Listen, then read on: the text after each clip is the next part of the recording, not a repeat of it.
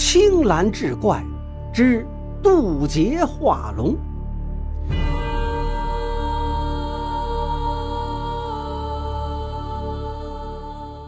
话说封江村因封江川流而过而得名。这封江波澜壮阔，源远流长，途经多个州县，滚滚江水直入东海。靠山吃山，靠水吃水。封江村的人皆以在封江中捕鱼为生，因此封江也被视为母亲河。但如同黄河一样，封江也经常决堤，不仅房屋田地被毁，有时洪水来得急，村民们性命都有危险。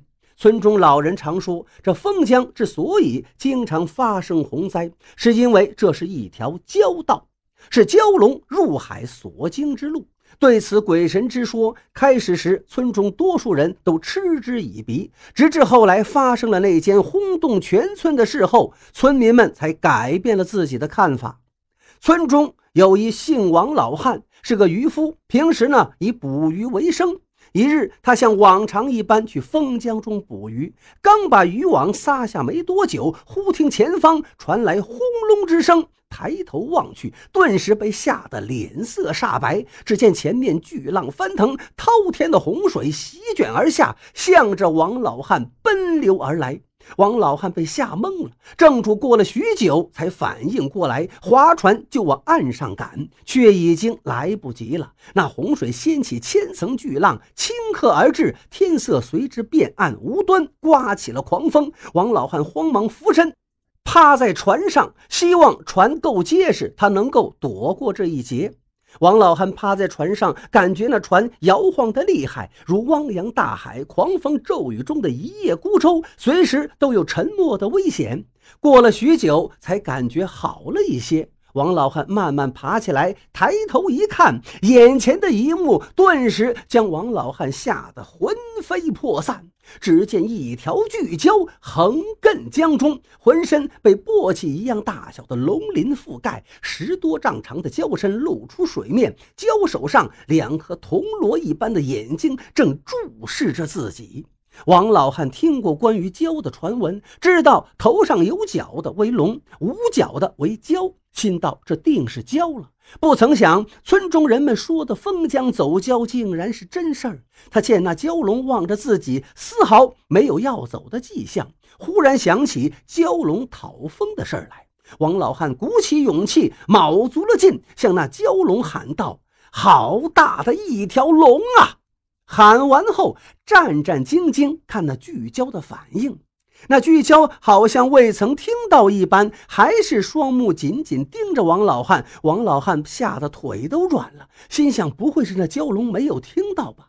刚想再喊一次，那蛟龙硕大的身躯却猛然跃起，而后钻入江底，消失不见。随之大浪平息，狂风骤停。风平浪静的江面上，一切好像都没有发生过。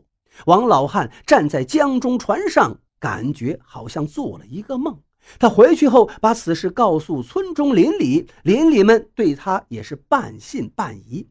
当天晚上，王老汉梦到一个须发皆白的威严老者，他向王老汉作揖道谢。王老汉不解，那老者说自己便是昨日的江中之蛟，托王老汉吉言封正，现已渡劫化龙。王老汉听后恍然大悟，心中却有些忐忑，不知这老者来找自己所谓何事。那老者又道：“封正之恩无以为报，唯有留下龙鳞一片，聊表心意。”老者说罢，便消失不见。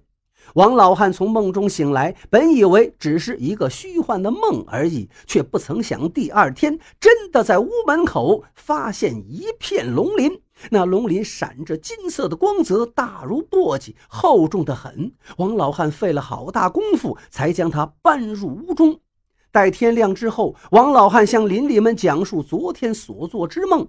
并让邻里们都来看那龙鳞，大家皆惊叹不已。这时，一老者对王老汉说道：“龙鳞乃是神物，可避妖邪，悬于桥梁之下，可以走交易道。庇护村子无洪涝之灾。我想，若是王老弟肯舍得将这龙鳞悬于那封江桥梁下，定是造福村子的一大善事。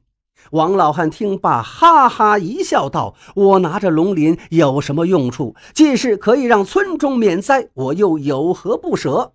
那老者对王老汉作揖以示感谢，随后想让人在龙鳞上凿开一个小口，以便于穿过绳索，悬挂于桥下。不曾想那龙鳞坚固如铁，甚难凿开。请了一位铁匠，费了九牛二虎之力，方才凿了一个小孔，穿上绳索，悬挂在封江桥下。这封江果然多年未曾遭遇过洪涝之灾。